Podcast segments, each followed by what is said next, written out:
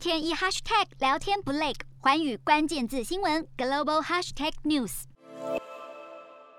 特地制作影片记录航母山东舰各个出航时刻，中国官媒高调秀肌肉，但台湾必须得更加小心，因为中国的另外一艘航母辽宁号上周跟着一大批舰艇穿越宫古海峡，到了太平洋海域。根据中国专家分析，目的就是要到台湾附近演训，而且还趁着美军航母返回港口过耶诞节的时刻，时机点很敏感。我想主要目的除了是一个政治的意图的呃一种展现之外，最重要的是跟天气有关。母港青岛一带啊，就是海冰已经开始出现，所以呃辽宁号航舰它就是基于一个年度的演训，呃就是会往南移动。按照中国领导人习近平说的，仗在哪里打，部队就在哪里训，显然针对台湾的意味很浓厚。有台的日本自民党政调会长高市早苗十九号在日本李登辉知友会的年终聚会上不公开谈话时提到，台湾的和平跟日本安全保障有直接关系，日美应该共同制定计划，因应台海危机，也要盟国跟台湾联合演训，